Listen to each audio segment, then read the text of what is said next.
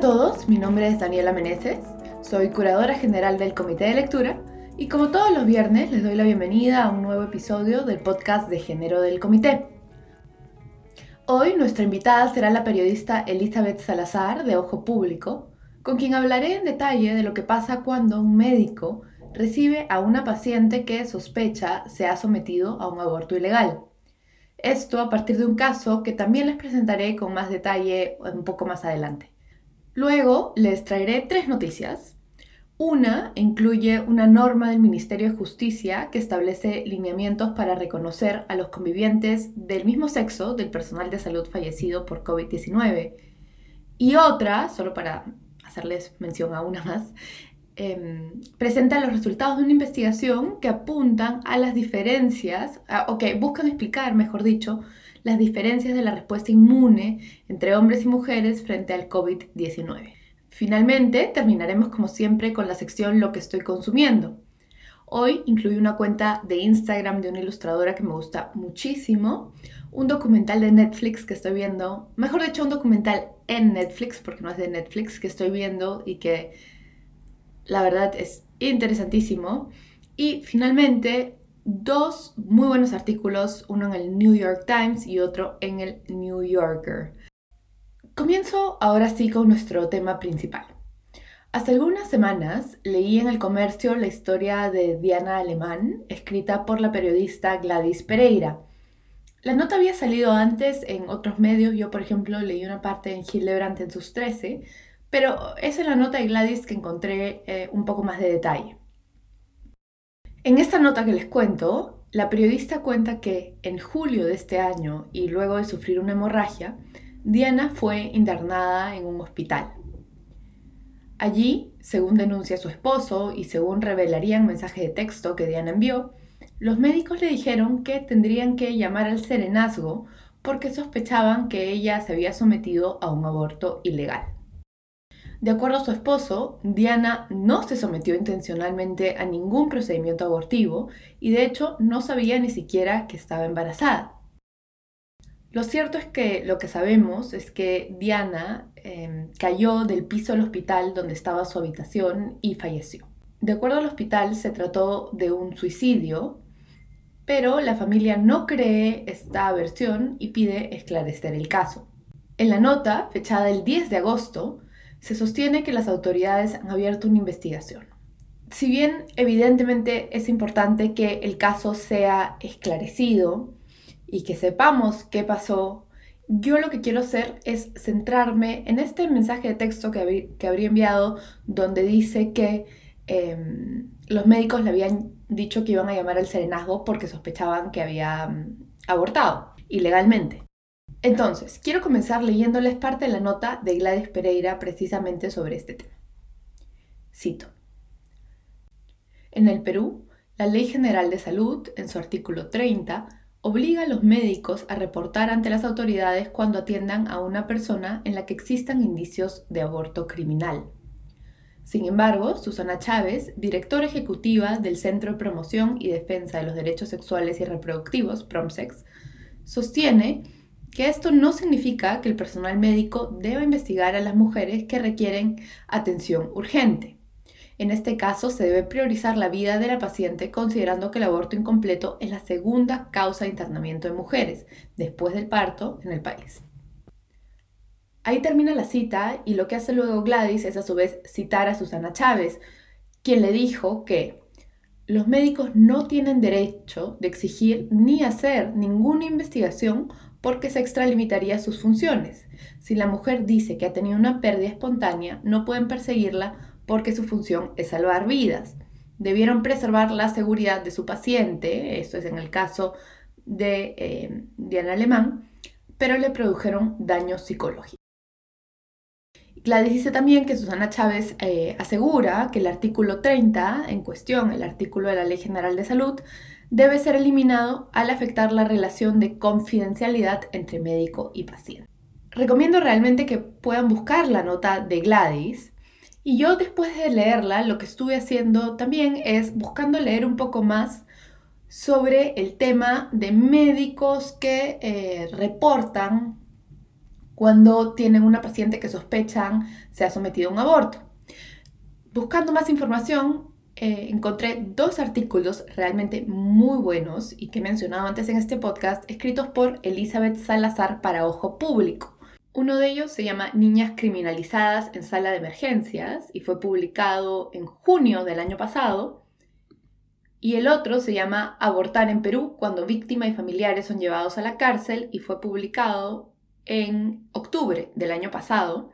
Y este segundo es parte de una serie titulada Los Acusadores, que es una serie de ojo público eh, que buscó precisamente investigar, eh, y cito, los mecanismos que se utilizan en América Latina para perseguir judicialmente a las mujeres que abortan. Luego de leer esto me comuniqué con Elizabeth Salazar, quien muy amablemente accedió a darme un poco de su tiempo para conversar y es esa conversación la que voy a compartir aquí con ustedes. Pero quizás antes de comenzar les quiero leer una parte de la nota de su artículo que menciona la regulación del aborto en el Perú. Ella dice, en el Perú, las mujeres y adolescentes que deciden interrumpir su embarazo son perseguidas judicialmente por el Estado. El Código Penal considera ilegal toda forma de aborto, excepto aquella recomendada por un médico cuando la gestante está en riesgo de muerte. La norma, textualmente, lo prohíbe en casos de violación sexual o de una inseminación artificial no consentida o si se confirma que el bebé nacerá muerto o con graves deficiencias físicas que le permitan sobrevivir. Y ahí termina la cita. Ahora sí los voy a dejar con la entrevista. Les cuento que tiene algunos cortes de edición porque como suele pasarme está un poco larga. Y perdónenme también por las interferencias de sonido. Es una entrevista que hicimos por computadora. Mm, bueno, puntualmente eh, cuando una mujer, una adolescente o una niña acude a un centro de salud por emergencia, por un aborto espontáneo o inducido, los médicos y personal asistencial, enfermeras, se rigen por eh, la Ley General de Salud, la 26842, que en su artículo 30 señala que deben ser, eh, deben reportar los casos que ellos sospechen sea de aborto criminal, que es lo que dice la norma. Y en base a este es el que se denuncian a las mujeres por casos de aborto. Puntualmente la norma dice, el médico que brinda atención a una persona herida por arma blanca, herida de bala, accidente de tránsito o por otro tipo de violencia que constituya delito perseguible de oficio o cuando exista indicios de aborto criminal, está obligado a poner el hecho en conocimiento de la autoridad competente. Entonces, ¿cuál es el sistema? Eh, en base a este artículo, que se que se contrapone pues, al juramento hipocrático y otro tipo de, normas como atención, eh, de atender la vida ante una emergencia, eh, ellos sí atienden el caso, paran el sangrado, la asisten, pero inmediatamente tienen que informar a la policía, que generalmente es el guardia que, que está de turno en el hospital. Y él ya tiene un protocolo para luego notificar al fiscal. Entonces, muchas veces en las primeras 24, 48 horas que la mujer, la niña o la adolescente está siendo atendida para evitar el sangrado, es donde estos actores la interrogan. Es más, en el mismo momento que llega el médico, antes de reportar a la policía, empieza el interrogatorio y le dice, eh, tú abortaste, dónde lo hiciste, dime cómo lo hiciste, quién te ayudó. Si tú no me dices, yo no puedo saber cómo atenderte que bueno, es parte un poco de la práctica médica de que te hagan preguntas para saber eh, qué tipo de atención necesitas. Pero en este caso es revictimizante, ¿no? Porque tienes una persona que, que, está desangrándose y tú le estás sacando información, no solo para atenderla a nivel médico, sino también para poder sustentar tu reporte, tu ficha, con cual, la, eh, la que tienes que llenar para poder enviarla al policía y luego este al fiscal. Tú me decías que este procedimiento tú consideras que se contrapone al juicio hipocrático. Entonces, no sé si me puedes contar un poco más de eso. Claro, o sea, pero ahí precisemos, aparte de esta Ley General de Salud, que es el artículo 30, que es por el cual los médicos se sienten como obligados a reportar, versus el juramento hipocrático es el que hace todo personal de salud para preservar y mantener la vida antes de, incluso les permite pues guardar eh, silencio o reserva de algunos detalles que le cuente su paciente. Entonces, si hay este cierto vínculo de confidencialidad, es como el periodista con su fuente, el médico también lo tiene para con su paciente. Y dentro del colegio médico tienen un código de ética al respecto.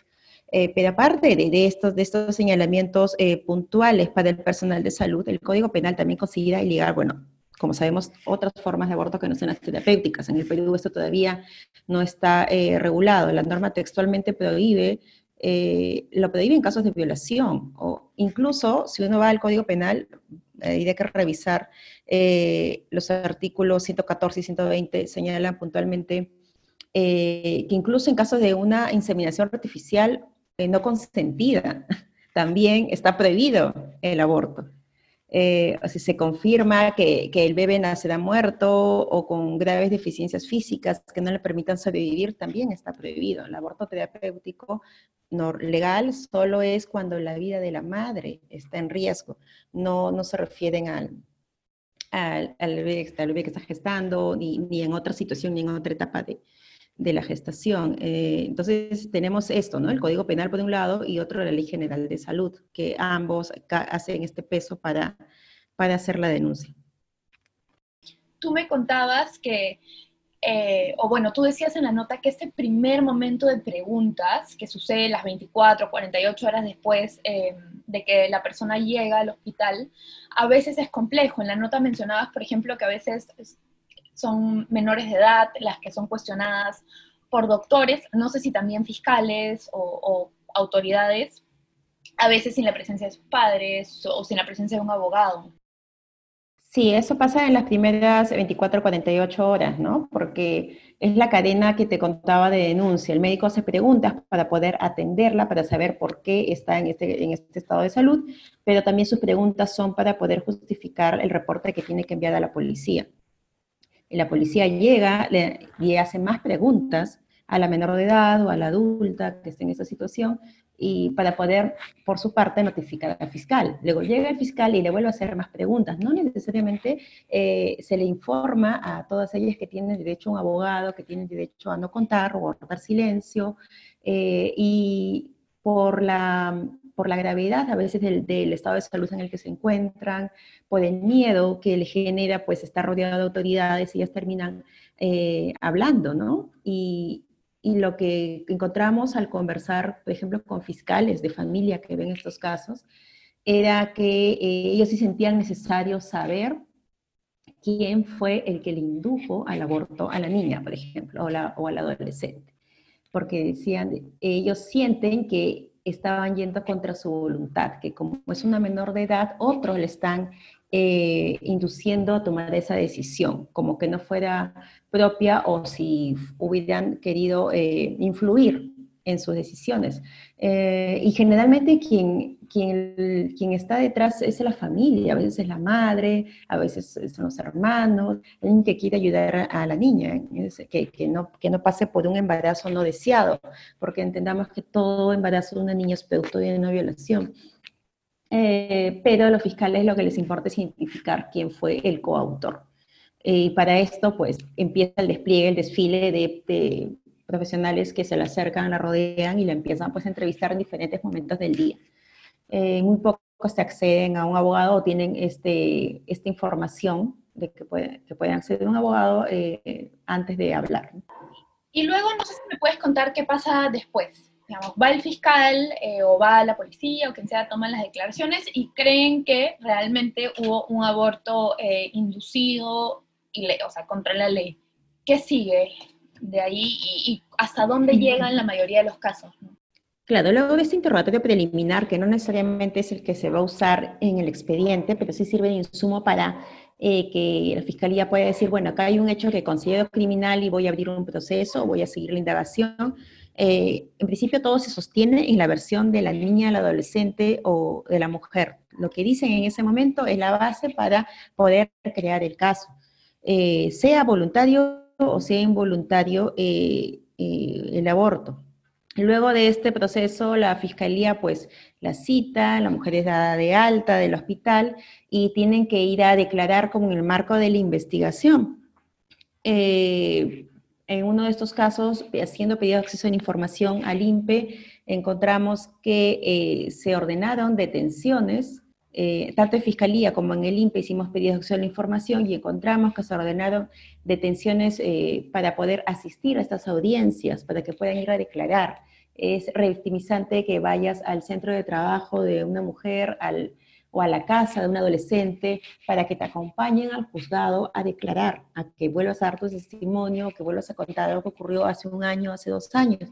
Eh, en un caso, eh, la estadística del INPE señala que hubo un caso de una mujer que fue eh, detenida preventivamente por haber este, abortado, pese a que este, este hecho en el Código Penal no tiene grandes sanciones, no necesita una prisión efectiva, entonces era sumamente innecesario llegar a ese nivel. En realidad, eh, ustedes no han encontrado ningún caso de una mujer haciendo, más allá de este caso de la preventiva, haciendo prisión o purgando presión efectiva, ¿no? Por, por un aborto. No, no, no, no. Lo que hemos encontrado, este el caso de esta mujer, bueno, según los reportes del INPE, eh, si bien en los últimos 10 años se capturó a 89 mujeres para que puedan asistir a declarar a estas audiencias y poder contar su proceso, eh, en el 2012, en el penal de mujeres de Chorrillos sí se ordenó la prisión preventiva de una de ellas. No hay prisión efectiva aquí en Perú porque, como insisto, las penas son menores. Y eso es lo que más llama aquí la atención. Eh, tanto las penas eh, de cárcel, lo que señala el Código Penal, como la reparación civil es tan baja que finalmente lo que genera es una sanción moral. No se está buscando aquí sancionar un hecho como un robo, como un secuestro. Claro. Que en, la eh, en, la práctica puede tener otros efectos, ¿no? Porque estas mujeres terminan teniendo, o sea, si son sancionadas, terminan teniendo una, una ficha, antecedentes penales. Sí, exactamente. Y eso eh, muchas veces les impide pues, acceder a trabajo. Nos pasó en un caso que estuvimos revisando, era de una, ah, una joven que en su adolescencia había pasado por este hecho y eh, al momento de pedirlos, eh, de presentar su documentación, bueno, el jefe, el, dueño de la empresa, tenía pues acceso a fuentes de la policía y pidió los antecedentes policiales, penales de su personal en lugar de que esperar que ellos se lo envíen. Y allí aparecía el caso de ella. Pero es este, uno ve la ficha y es delitos contra la vida y la salud, porque está en el rubro, en el paquete del Código Penal de homicidio. Entonces, eso pues definitivamente en tu CV, como tu, en tu hoja de vida como antecedentes penales te deja marcado. Hubo una menor de edad también que iba a perder una beca si aparecía esto en su, en su file, en su hoja personal. Eh, entonces, sí, es estigmatizante, termina siendo solo una sanción moral, desincentiva a que haya más mujeres que puedan estar acudiendo a un centro de salud formal para atenderse. Y si no tienes esta opción, ¿qué es lo que te queda? ¿no? Ir a, a centros de salud clandestinos, informales o morir, porque no significa que a poner esas trabas van a dejar de abortar. Las mujeres, las niñas y las adolescentes siguen abortando en Perú y las cantidades no son para nada pocas, ¿no? Solo entre el 2012 y 2018, 20.000 niñas y adolescentes fueron atendidas por esa situación en, solo en los establecimientos del MINSA. No contamos de salud, no contamos clínicas y mucho menos el sector clandestino. En su investigación ustedes han encontrado algún perfil, digamos, de las personas que terminan teniendo que pasar por un proceso legal. Mi pregunta es básicamente si es que las personas con mayores privilegios y mayor acceso económico tienen quizás cómo pagar eh, cómo acceder a abortos y, y no ser, digamos, procesadas y son las personas con menos recursos las que tienen más dificultades para evitar un proceso. Las investigaciones que realizamos eh, se centran en cómo se maneja en el sector público, no hemos profundizado en el sector privado. Pero bueno, es evidente que en el sector público existen estas trabas eh, legales, de procesos, eh, el Código Penal señala estas restricciones para cualquier tipo de persona, pero no sabemos cómo se manejan los reportes en el nivel privado, cómo se manejan las clínicas, si tienen la misma rigurosidad de procedimientos, si el mismo número de mujeres son denunciadas o más bien se silencian y se callan allí por otros factores, este, pagando un servicio privado, eh, tienen ellos igual en teoría eh, la, misma, la misma ley general de salud, el mismo código penal al que pueden regirse, pero ya depende nuevamente de cada médico, de cada eh, personal asistencial, si va a reportar o no estos hechos. Entonces, si en un sector privado porque pago una mensualidad, pago mi, mi, cuota de seguro, eh, puedo asegurar y confiar en que el médico no va a hablar, eso puede estar pasando, no, no negamos. Y, y esto va en paralelo a que los, eh, le puedan tener una atención un poco más eh, privilegiada y justamente por eso silenciosa. Y contabas en, en, tu investigación también que no solamente las personas quienes abortan son investigadas, sino también muchas veces el, círculo, ¿no? Ya sea los médicos pueden ser investigados o los familiares. En esos casos, las penas, o sea, son iguales, son mayores y también, si, si te quiero preguntar si en esos casos los procesos suelen llegar más lejos. ¿En qué casos? Cuando, cuando la denuncia es contra la familia o o sea, la familia por presuntamente haber inducido al aborto contra médicos, personal de salud. Bueno, el Código Penal se prevé desde meses hasta cinco años de cárcel efectiva para quienes ayudan o son coautores en, en este hecho, ¿no? Eh, pueden ser médicos, eh, farmacéuticos, enfermeros, eh, pero para el caso de ellos, además de la de los años de, pena, que sean efectivos o no, les implica la inhabilitación profesional, inhabilitación a seguir ejerciendo su carrera. Justamente eso es uno de los principales temores que tiene el personal de salud para cuando tiene que decidir si acata o no estas normas eh, paralelas que se le han impuesto y que muchos en el colegio médico consideran contradictorias. Y, y ya para terminar, lo último que te quiero preguntar es me puedes contar un poco eh, de la investigación que hicieron en Ojo Público y de cómo era una investigación un poco mayor, eh, entiendo que para ver cómo estos problemas se replicaban por América Latina. ¿no? Eh, sí, bueno, nosotros quisimos profundizar, estamos en los, no solamente con esta investigación, nosotros empezamos a indagar el, en dos procesos, queríamos saber cómo, se, cómo era el, la persecución de niñas, eh, adolescentes y mujeres que deciden abortar o que sufren algún aborto eh, espontáneo.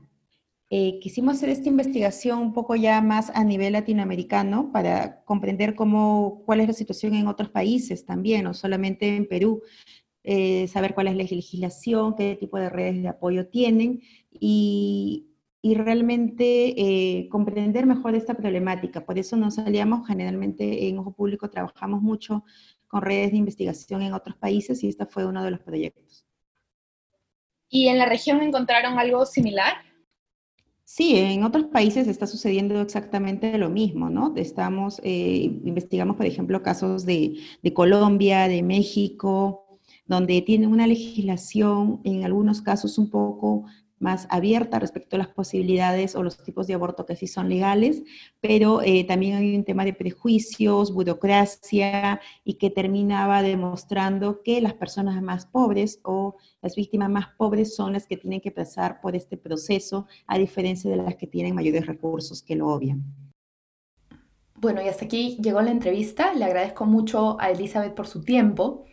Y antes de terminar, quiero leerles una parte, otra parte de su artículo que tiene eh, cifras, que creo que eh, ayuda mucho a dar un poco más de información a la entrevista que ya escucharon.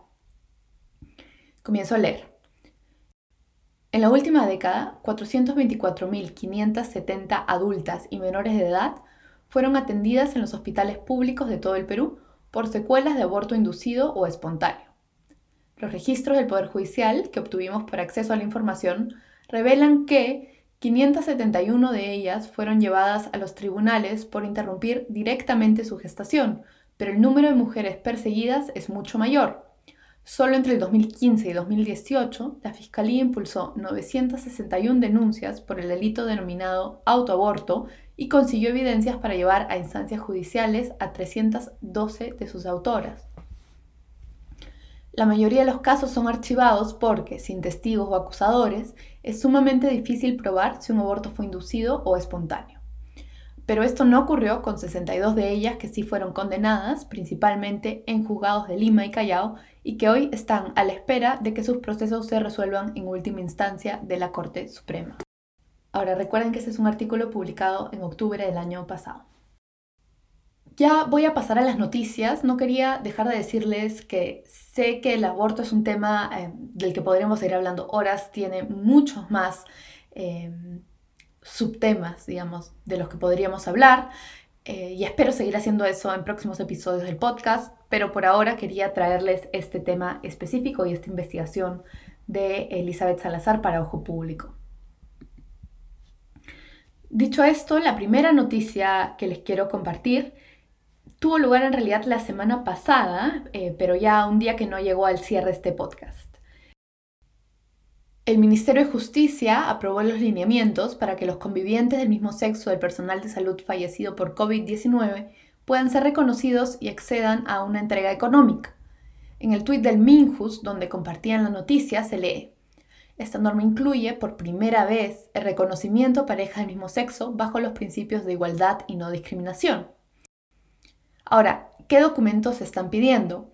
En las imágenes que ha compartido el Minjus, lo pueden ver en su Twitter de hecho, lo dejan bastante em, resumido en puntos claves. Entonces, el primer punto es una ficha de solicitud. El segundo punto es una declaración jurada legalizada de dos testigos que acrediten la convivencia conyugal por un periodo no menor de dos años.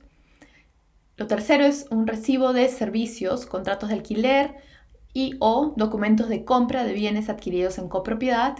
Y cuarto es una categoría abierta de otros documentos que demuestren la relación o convivencia. La segunda noticia que quería comentar es que ayer jueves la Defensoría del Pueblo publicó una nota urgiendo garantizar la atención a, a niñas, niños y adolescentes con cáncer. En esta nota, la Defensoría sostiene eh, que demanda que el Poder Ejecutivo promulgue una ley que ha remitido el Congreso a la República, la Ley de Urgencia Médica para la detección oportuna y atención integral del cáncer del niño y del adolescente. De acuerdo a la Defensoría, cito, esta norma permitirá garantizar, incluso en tiempo de cuarentena, la vigencia plena del derecho a la salud de niñas, niños y adolescentes que padecen cáncer. Asimismo, impulsa la creación de un Programa Nacional de Atención de Cáncer Infantil, un Registro Nacional y un Observatorio Nacional contra el Cáncer Infantil. En la nota, la Defensoría también menciona que en un boletín previo que elaboró se detallan las dificultades que ya existían antes de la pandemia en la detección, atención y tratamiento del cáncer. Menciona con detalle, con un poco más de detalle estos problemas y dedico unas líneas a eh, las dificultades que existen ahora durante la pandemia y quiero citarlos de nuevo. Durante el estado de emergencia, la Defensoría del Pueblo ha podido advertir, mediante la intervención en casos a nivel nacional, falta de camas disponibles en hospitales especializados en cáncer infantil de Lima, así como de recursos y médicos especialistas.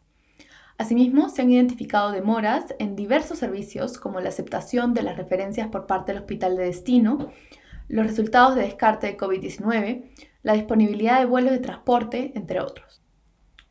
Y bueno, sigue, sigue la nota, la voy a compartir en mi Twitter también, por si quieren leerla completa, que tiene más detalles. Finalmente, la tercera y última noticia de esta semana la leo en la web eh, Women's Health Research at Yale o Investigación de Salud Femenina en Yale, más precisamente en un artículo publicado ayer que menciona que investigadores han identificado diferencias significativas en la respuesta del sistema inmune de mujeres y hombres frente al virus que causa el COVID-19, que podrían explicar biológicamente por qué los hombres tienen más probabilidad que las mujeres de sufrir casos graves de COVID-19 y morir por la enfermedad. El paper completo puede leerse en Nature, lo que yo he leído que me parece más fácil de entender para quienes no somos eh, científicos, es ver el artículo de difusión que se ha publicado en la web de la universidad, como les decía. Ahí se cita a Akiko Iwasaki, que es una de las autoras senior, que dice, ahora tenemos data clara sugiriendo que eh, el paisaje de la inmunidad en los pacientes de COVID-19 es considerablemente distinto entre sexos y que estas diferencias pueden estar detrás de la mayor susceptibilidad a, las enfermedades, a la enfermedad a los hombres. De forma colectiva, esta data sugiere que necesitamos diferentes estrategias para asegurar que los tratamientos y las vacunas sean igualmente efectivas tanto para hombres como para mujeres. Si alguien quiere el informe completo, también me puede, la investigación completa, quiero decir, también me puede escribir y le paso el link.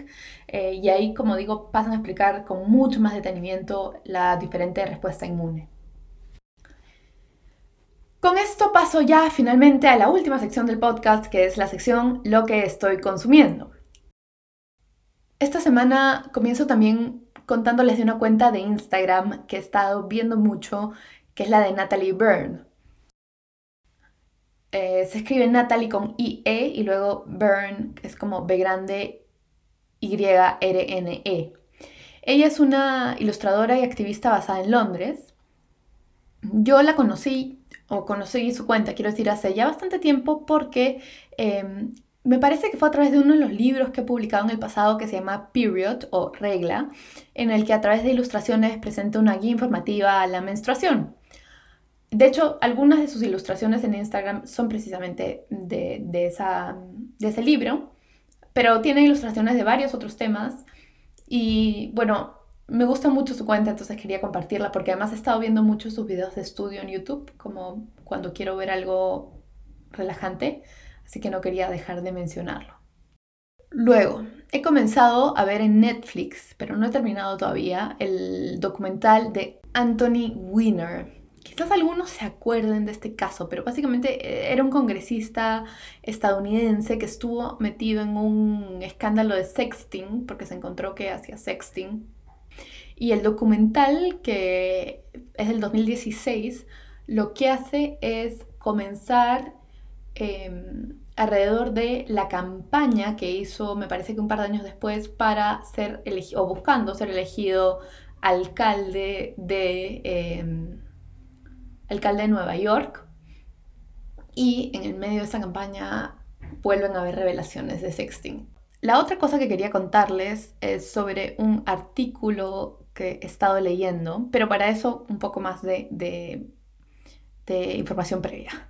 Esta semana escribí sobre Trump, sus insultos contra las mujeres, contra Kamala Harris y em, el estereotipo, y sobre el estereotipo de la angry black woman o mujer negra molesta o rabiosa. Mientras investigaba para escribirlo, leí dos artículos que son los que quiero ahora em, recomendar. Uno se llama 61 cosas que Donald Trump ha dicho sobre mujeres, pero en inglés, ¿no? Eh, y está en The Week. Y el otro se llama The Sapphire Caricature o la caricatura de Sapphire. Este fue escrito por David Pilgrim, que es un sociólogo, un profesor y sociólogo, y lo que hace en este artículo, que es buenísimo, es ver cómo el estereotipo de la angry black woman ha ido tomando distintas formas en Estados Unidos en los siglos XIX, XX, XXI. Y se detiene en Sapphire, que es precisamente un personaje de un show de radio estadounidense que se estrenó en la década de 1920 y que era representado como una mujer afroamericana agresiva y dominante. Y luego trata o, habla un poco de cómo esta, esta caricatura del Sapphire, Sapphire ha continuado en, otras series y cómo ha tomado nuevas formas en talk shows, en reality shows. Muy, muy buen artículo. El otro también es interesante, pero este es realmente muy bueno. Dos otros artículos periodísticos y con esto termino. Uno en el New Yorker que se llama Joe Biden, Kamala Harris and the Limits of Representation, o sea, Biden, Harris y los límites de la representación. Este artículo está escrito por una mujer afroamericana que lo que hace es poner en cuestión qué tanto Kamala Harris representa a todas las mujeres negras en los Estados Unidos y lo que hace es precisamente poner en duda, ¿no? Si es que es acaso suficiente que que yo vea a una mujer en el poder para sentirme representada, en su caso es acaso suficiente que yo vea a una mujer afroamericana para sentir que estoy siendo representada. Es un artículo muy bueno que también dice mucho o ayuda a entender bastante más de, de Harris. Y bueno, termino hablando de un artículo que de verdad, de verdad, de verdad, esto recomiendo que lo lean. Se llama Will They See Me as a Son, a Daughter or a Stranger? Y está escrito por Les Tyler Johnson, en el New York Times, lo ha publicado hoy, viernes. Y el autor es un hombre trans que cuenta cómo está viviendo el Alzheimer de sus padres. y cuenta como uno de los temas que le causa mucha preocupación, mucha incertidumbre es si es que qué va a pasar con, con, el recuerdo de sus padres y si es que sus padres lo van a recordar. Y lo van a ver como un hombre, como un extraño, porque se van a haber olvidado completamente de él, o como una hija, porque van a tener en sus recuerdos el momento previo a su transición. Y ya con eso me despido. Muchas gracias a todos. Muchas gracias a todos los que me mandan también comentarios sobre el podcast y crítica constructiva. Eh, siempre esto, están mis mensajes abiertos para eso. Y también si tienen sugerencias de temas o de personas a las que sugieren que les entreviste, de nuevo mis mensajes están abiertos. Y buen fin de semana. Un abrazo.